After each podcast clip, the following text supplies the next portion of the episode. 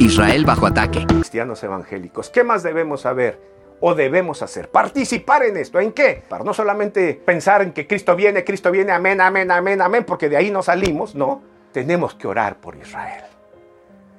El pueblo de Israel ha sufrido, el pueblo árabe también. Pero orar por Israel, Dios nos llama.